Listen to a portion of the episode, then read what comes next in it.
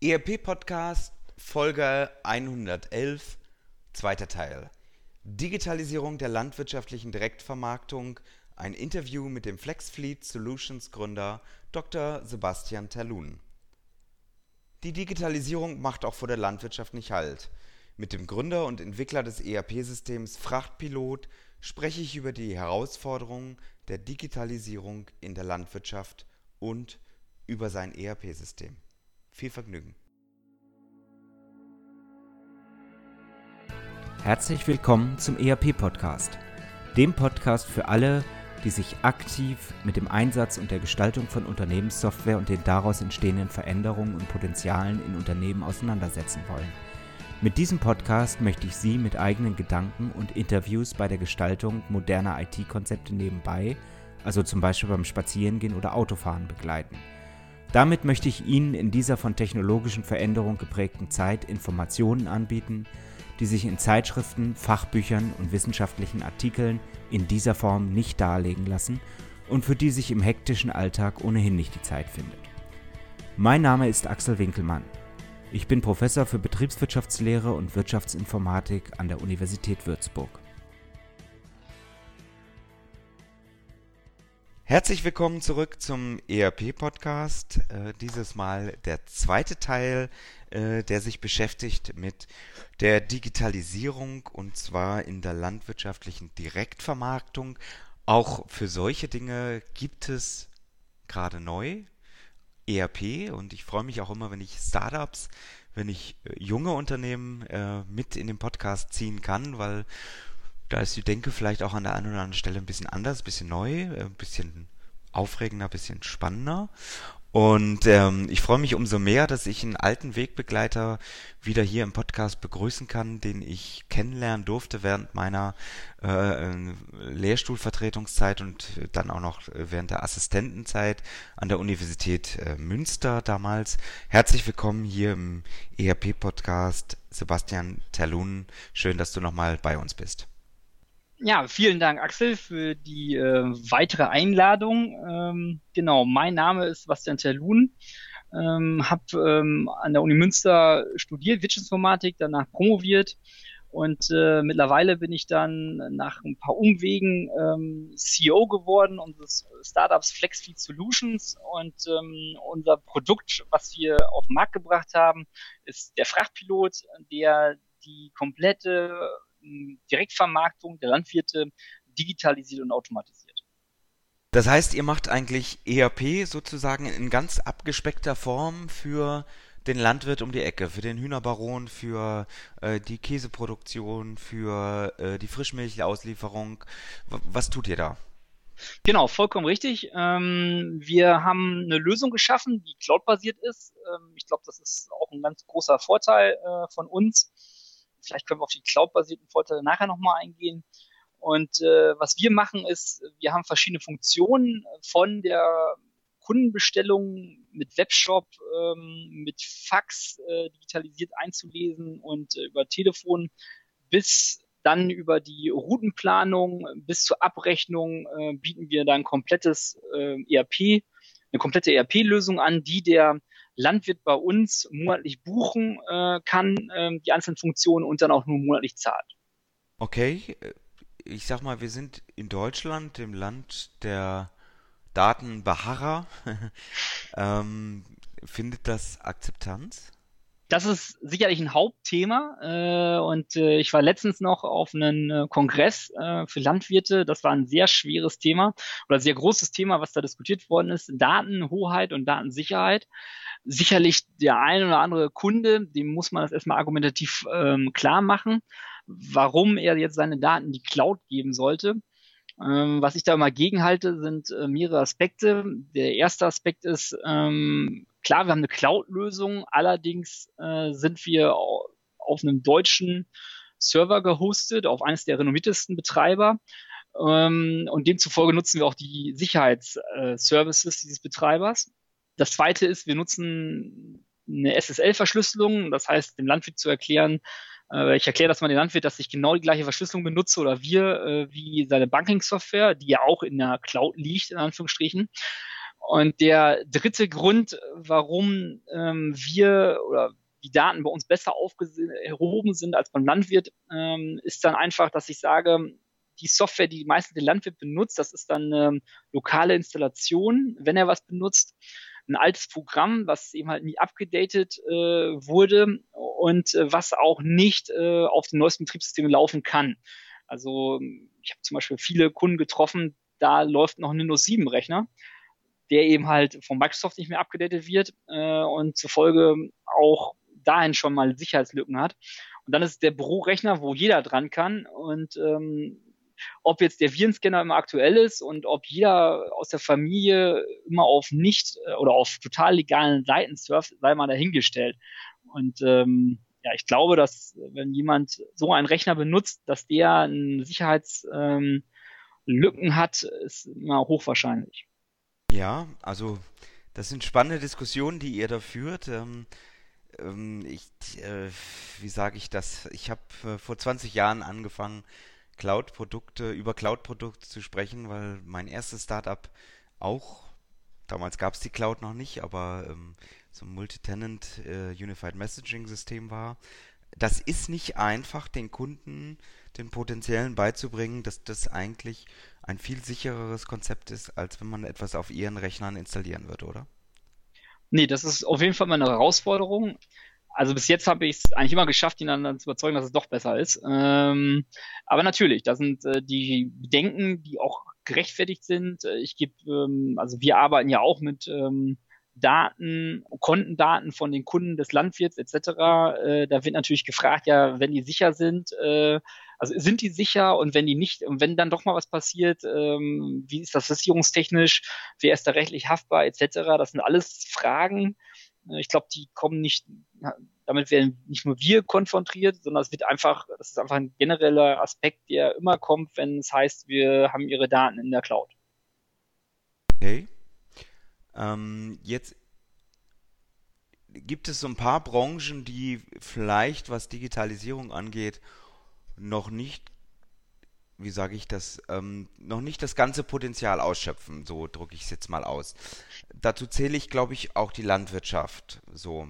Und ähm, in vielen dieser Branchen stelle ich fest, dass es zwar auch Universallösungen für alles Mögliche eigentlich gäbe, konjunktiv, ähm, dass aber besonders Speziallösungen, sprich Lösungen, die nur für diese Branche im Besonderen gemacht sind, das hat mit Funktionalität zu tun, das hat vielleicht auch mit Wording zu tun, besonders angenommen werden und sehr schnell wachsen. Ist das vielleicht auch ein Auslöser, warum man so ein Produkt wie den Frachtpiloten für die landwirtschaftliche Direktvermarktung entwickelt? Also zunächst muss man sagen, was wir versucht haben oder es auch geschafft haben, den Frachtpiloten hochgenerisch zu entwickeln. Das heißt, am Ende ist es uns egal, welches Produkt sozusagen vom Frachtpilot gehandelt wird, um es mal so platt zu formulieren. Das heißt, ähm, ob es jetzt ein landwirtschaftliches Erzeugnis ist, äh, und da gibt es ja schon Varianten, oder nachher irgendein ähm, Produkt aus der Lebensmittelherstellung, also Getränke oder sowas, ist uns total egal. Ähm, also ich war unter anderem zum Beispiel mal bei diversen äh, Getränkehändlern und habe ihnen das äh, Produkt vorgestellt und die haben alle gesagt, genau so eine Software brauchen die. Und äh, der Frachtpilot würde auch äh, ohne Probleme bei ihnen funktionieren.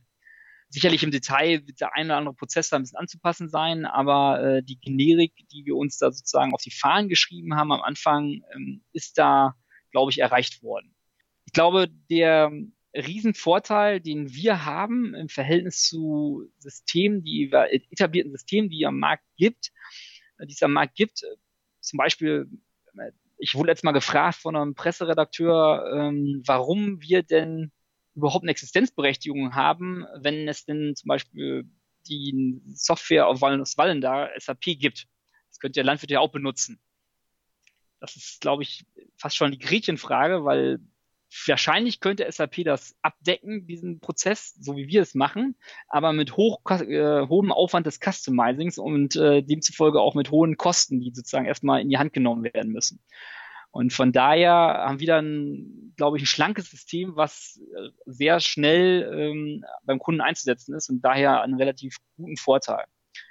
Die Frage, warum wir jetzt den landwirtschaftlichen Markt vielleicht adressieren als erstes, ist, glaube ich, durch drei, ähm, durch drei Aspekten vielleicht zu begründen.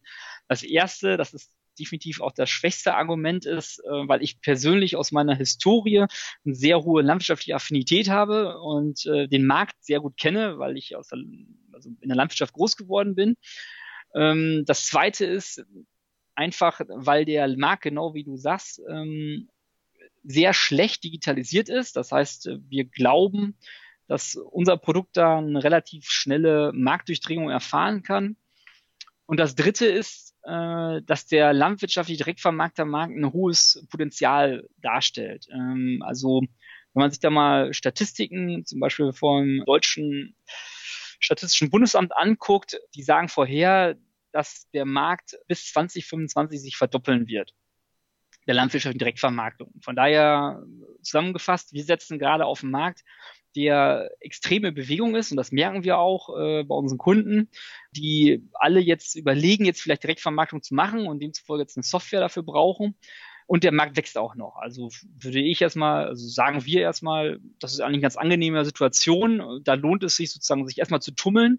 Und da es aktuell ähm, wenig Mitbewerber gibt, die das können, was wir können, ist es auch ein ganz netter Markt für uns, weil wir eben halt nicht so ein hoher Konkurrenzdruck stehen. Okay, ähm, du hast mir ein Stichwort eigentlich gegeben, was, was dem widerspricht sozusagen. Also ihr macht ja Standardsoftwareentwicklung. Standardsoftwareentwicklung heißt, dass ich die Abläufe in der Software eben nicht so produziere, wie, wie das individuell eigentlich mh, hm, wahrgenommen wird auf dem Biobauernhof oder was auch immer. Das macht es natürlich sehr, sehr schwierig, auch erstmal reinzukommen in so eine Software, weil ich denke mal, der normale Landwirt ist jetzt nicht unbedingt derjenige, der acht Stunden am Tag im Internet surft. Der Vorteil ist, den wir, glaube ich, haben, ist durch unsere Expertise im Bereich ähm, Logistik und ähm, durch die, die, Entwicklung des Produkts mit äh, vier Landwirten, dass wir und unsere Ausbildung als Wirtschaftsinformatiker, dass wir genau das gemacht haben, was viele Wirtschaftsinformatiker immer predigen, ist äh, erstmal eine Prozessanalyse gemacht haben und versucht haben, in Anführungsstrichen ein Referenzmodell zu erstellen. Und ich glaube, das ist eine relativ gute Stärke von uns. Wir haben verstanden, wie Direktvermarktung im Allgemeinen funktioniert. Und ähm, die Kunden, die wir jetzt neu dazu äh, sozusagen auf das System holen, die haben auch keine Anforderungen mehr, die uns irgendwie zwingen, Individualleistung zu programmieren, weil die sagen, ja, das ist ein Prozess, damit können wir leben. Und ähm, das, was eben halt auch immer propagiert wird, nicht der Betrieb soll, also nicht die Software soll sich dem Betrieb anpassen, sondern vielleicht der Betrieb der Software. Und äh, in den Diskussionen, wenn es sowas mal aufgetreten ist, dass Kunden gesagt haben, ja, wir machen das anders, dann kann man besser argumentieren, und das haben wir bis jetzt mal geschafft, dass zwar der Kunde es gerade anders macht, aber ob es besser ist äh, für ihn und für unsere Software ist eine andere Fragestellung und deswegen haben wir es bis jetzt immer hinbekommen, dass der Kunde dann seinen Prozess mal überdenkt. Okay, verstehe ich. Prozesse überdenken, ähm, bevor man die Software anpasst, klar, Standardsoftware. Was mich mal interessieren würde, ihr müsst ja eine Wissensbasis erstmal aufbauen, um euer System abstrakt zu entwickeln. So, das heißt, ihr geht hin zu euren Pilotkunden und sagt, du, äh, wie läuft denn das bei dir ab? Und jetzt habt ihr natürlich Pilotkunden, die nicht gerade IT-affin sind, die nicht unbedingt in Abläufen denken, in Prozessen denken. Ja, wie geht man damit um? Wie erfasst man eigentlich, wenn man so ein neues ERP-System entwickeln will, was der potenzielle Kunde eigentlich haben möchte? Da sprichst du wirklich eine große Herausforderung an, die wir auch hatten. Genau das ist der Punkt. Der Landwirt ähm, ist jetzt kein Softwareentwickler, weiß demzufolge auch nicht, was es bedeutet, Software zu entwickeln. Das ist unter anderem zum Beispiel erstmal, man einfach strukturiert erstmal die Prozesse aufnehmen muss und nicht einfach mal schnell irgendwas implementieren kann, was äh, nach einem Tag fertig ist sondern dass es meistens äh, oder eigentlich bei so einer Software darum geht, strukturell was zu erfassen, weil wenn man was vergessen hat, ähm, hat das meistens auch schwerwiegende Auswirkungen auf die Software. Äh, das heißt, am Ende erstmal das gesamte Problem zu erfassen, ist das Wichtigste überhaupt. Und da den Landwirt oder den Pilotkunden ist es ja dann am Ende dahin zu bringen, war wirklich eine Herausforderung für uns auch. Ähm, das haben wir geschafft äh, oder versucht zu schaffen das haben wir auch am Ende geschafft, indem wir wirklich zu dem Betrieb hingegangen sind und uns wirklich jeden einzelnen Prozess erklären lassen haben und dann ähm, den strukturell aufgearbeitet haben und dann mit ihm dann nochmal durchgegangen sind. Dass man dann jetzt nicht unbedingt äh, irgendwelche BPMN-Diagramme dem Landwirt zeigen sollte oder kann, ist auch verständlich. Das heißt, man muss das schon irgendwie hinbekommen, denn einerseits die Ruhe zu finden, mit dem Landwirt das durchzugehen, aber andererseits ihn auch nicht, äh, sage ich mal, mit Modellierungstechniken ähm, zu nennen wir es da mal, zu, zu, zu nerven, äh, wo er am Ende relativ schnell die Lust dran verliert, weil er sagt, ja, das interessiert mich jetzt hier auch gerade nicht. Habt ihr das dann alles modelliert in, in klassischer wirtschaftsinformatischer Art oder ist das äh, eigentlich direkt, äh, in der letzten Folge hattest du gesagt, ihr habt sehr agil entwickelt. Ist das direkt in, in Code, also in, in Prototypen überführt, um dem Landwirt dann zu sagen, guck mal, so und so könnte das in der Software aussehen? Passt das zu dem, was, was du dir vorstellst? Wie, wie wie geht man vor, wenn man so ein integriertes System entwickeln will? Genau, also was wir gemacht haben, ist, wir haben uns natürlich erstmal generell die Anforderungen angeguckt. Das heißt, welche Prozesse müssen wir überhaupt abdecken? Ähm, da war die große Herausforderung, die wir, äh, mit der wir konfrontiert waren, war, äh, wir hätten lieber einen kleinen MVP entwickelt. Und zwar hätten wir uns einen Prozess rausgenommen und den hätten wir erstmal fertig gemacht und dann hätten wir gerne weiterentwickelt, so wie das man so klassisch äh, auch predigt und auch total Sinn macht. Das Problem bei uns war einfach, dass die, äh, alle Kunden gesagt haben, ja, also wenn ihr zum Beispiel nur ähm, ähm, Routenplanung macht, ist uns nicht geholfen. Das heißt, wenn dann bitte von Anfang bis zum Ende äh, und erst dann akzeptieren wir das System. War natürlich eine sportliche Herausforderung, weil man dann sozusagen auch alles sofort machen muss ähm, oder nicht sofort, aber alles irgendwie dann doch integrieren muss in das System. Was wir gemacht haben, ist ähm, à la Scrum sozusagen haben wir uns die, die groß, das große Problem erstmal angeguckt, haben das in kleinere Probleme unterteilt, in Tasks und haben dann äh, im Sinne von Sprints äh, uns konzeptionell erstmal überlegt, äh, wie könnte man den Task umsetzen, haben ihn umgesetzt und haben dann, dann ist der Landwirt, äh, beim Scrum heißt es ja dann äh, der Product Owner, dem Landwirt sozusagen unsere Lösung dann präsentiert, erst konzeptionell und dann nachher die Implementierung äh, und ihm sozusagen dann häppchenweise mit ihm die Software dann entwickelt. Ihr seid jetzt ein Jahr sozusagen dabei. Würdest du sagen, man kann ein ERP-System in einem Jahr entwickeln? Äh, hängt so ein bisschen von der Komplexität des ERP-Systems ab. Ich würde sagen, wir haben es geschafft, also wir haben es geschafft, definitiv dieses System zu entwickeln und ähm, es ist eben halt nach elf Monaten live gegangen äh, mit vier Kunden gleichzeitig, was schon sehr sehr schnell ist, glaube ich. Wenn man und das war auch schon wirklich grenzwertig im Sinne von der Arbeitslast. Ich glaube, wenn man ein hochkomplexeres Produkt hat, äh, was mehrere, äh, wo zum Beispiel die Bomben äh, noch größer ist, äh, ob man das wirklich in einem Jahr ähm, in aller, in allen Facetten implementiert bekommt, glaube ich, wird auch schwierig werden. Magst du uns abschließend ein bisschen was zu eurer Technologie sagen? Was verwendet ihr? Wie arbeitet ihr? Genau, also noch besser könnte das wahrscheinlich unser CTO sagen, aber ich versuche das jetzt einfach mal. Wir haben im Kern fürs Frontend äh, und fürs Backend PHP ist eine Symphony genutzt. Die der Grund dafür ist relativ einfach ähm, und relativ hands-on, wie man das so schon mal sagt, ist ähm, unser CTO ist da sehr erfahren drin und äh, konnte demzufolge auch sehr schnell äh, Lösungen umsetzen. Und bis jetzt haben wir auch keine Performance-Probleme so richtig.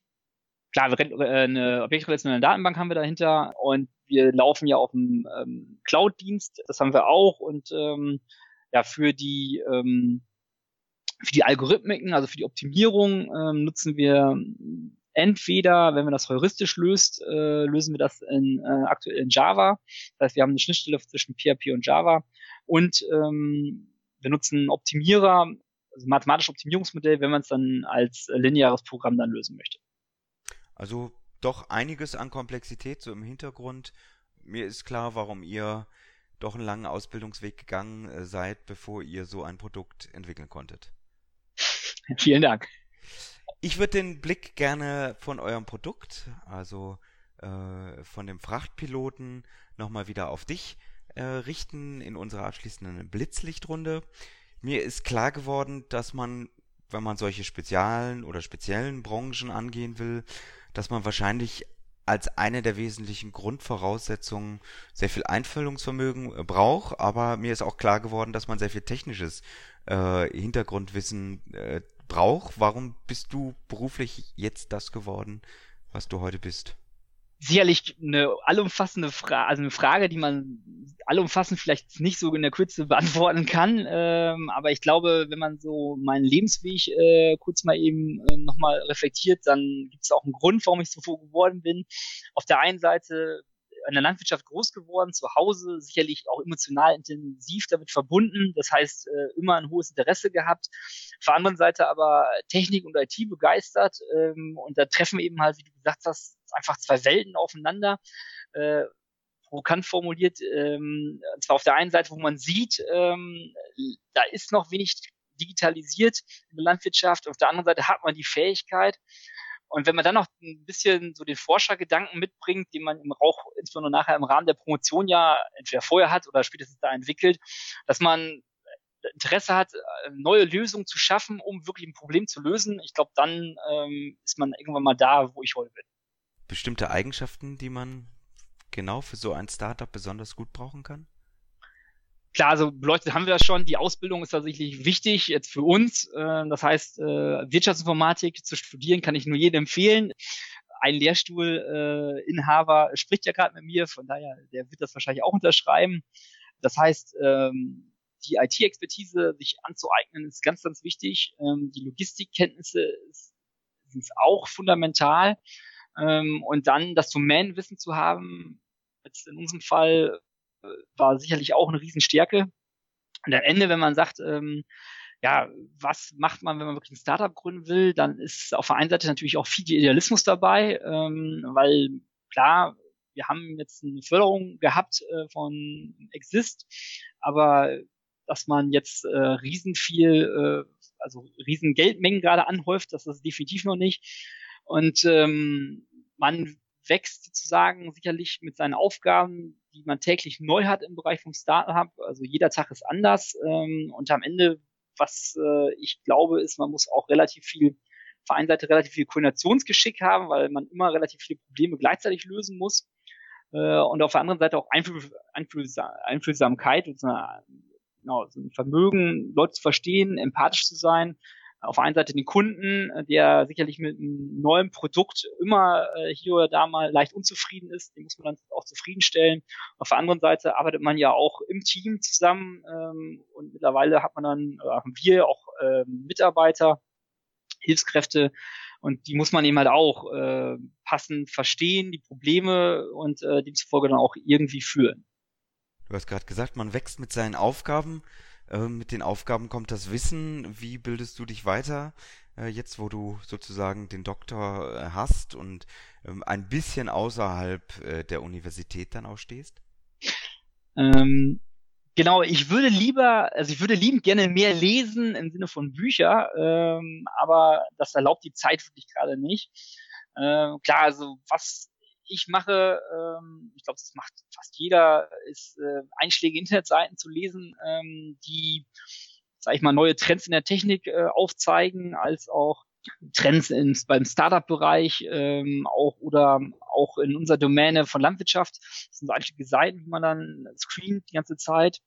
Und ähm, sicherlich auch, man hat ja viel Reisezeit auch mittlerweile zum Kunden, zu irgendwelchen Startups, äh, Conventions. Und da ist ein Podcast sicherlich auch das, ähm, Wahl, die Wahl der Dinge.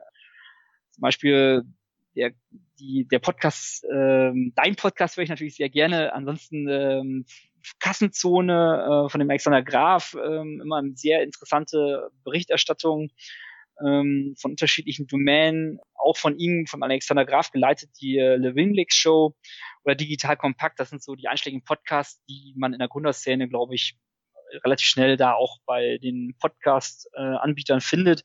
Und die höre ich auch sehr gerne da.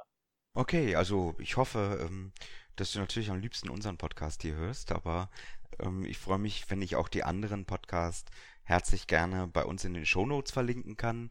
Sie wissen ja, liebe Hörer, alle äh, Dinge, die hier genannt werden, finden Sie auch immer in den Show Notes. Natürlich auch die Seite äh, zum Frachtpiloten, zur Firma Flex Fleet Solutions. ähm, die wir dann entsprechend auch in den Show Notes verlinken.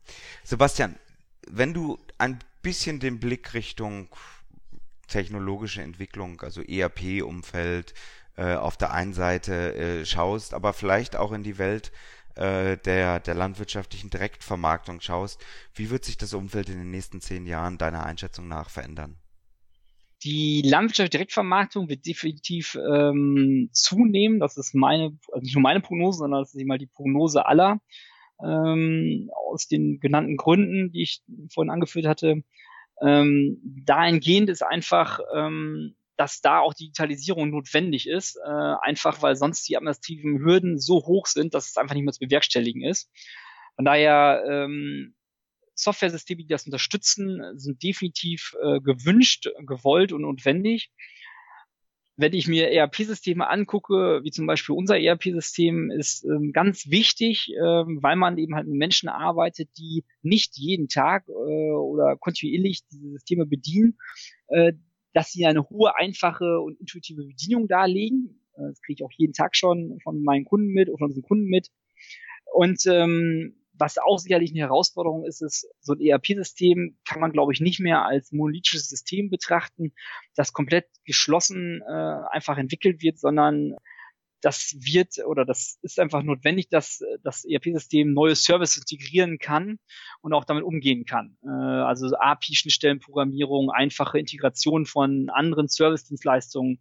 Ich glaube, das ist so, womit wir in den nächsten fünf Jahren definitiv auch ähm, zu kämpfen haben, in Anführungsstrichen. Das heißt, euer System ist eigentlich auch eine Riesenchance für die großen Lebensmittelvermarkter wegzukommen von dem, was du auch äh, letzte Woche angesprochen hattest, dass die mit Fax arbeiten, dass die eigentlich keine Stammdaten bekommen von, von dem Käse-Direktvermarkter und so weiter und so fort, weil ihr eine digitale, standardisierte Basis auch für, für die kleinen und Kleinstlandwirte bekommen oder liefern könnt.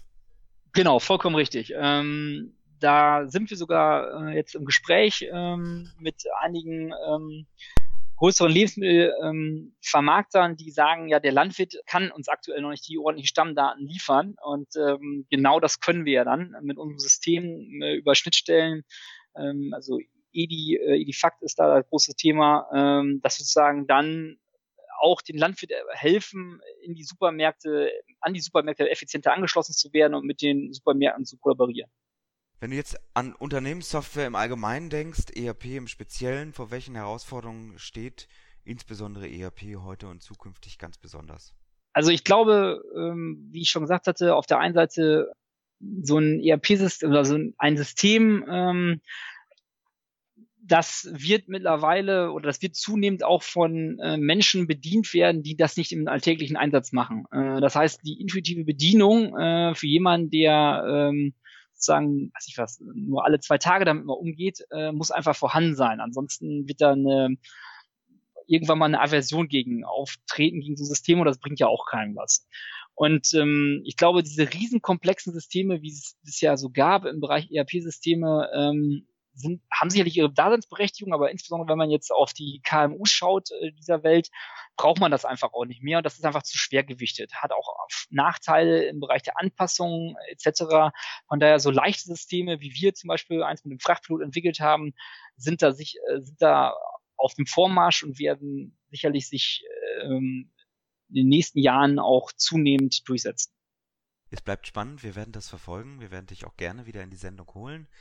Dr. Sebastian Terlunen, bevor ich dir jetzt das letzte Wort erteile, danke ich ganz, ganz herzlich für deine Zeit, für den spannenden Einblick, wie auch die Digitalisierung zuschlägt in der Landwirtschaft.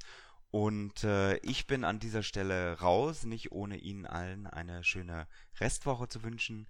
Die letzten Worte, wie immer, gehören unserem Studiogast. Vielen Dank ja, dann bleibt es mir an dieser Stelle auch nur, mich erstmal recht herzlich äh, zu bedanken, lieber Axel, für die Chance, dass wir äh, mit unserem Unternehmen Flexi Solutions und unserem Produkt äh, Frachtpilot bei dir äh, im Podcast sein durften. Ähm, ich fand es auch sehr spannend, äh, mal die Perspektive der Digitalisierung in der Landwirtschaft ein bisschen zu beleuchten, im Bereich der Direktvermarktung.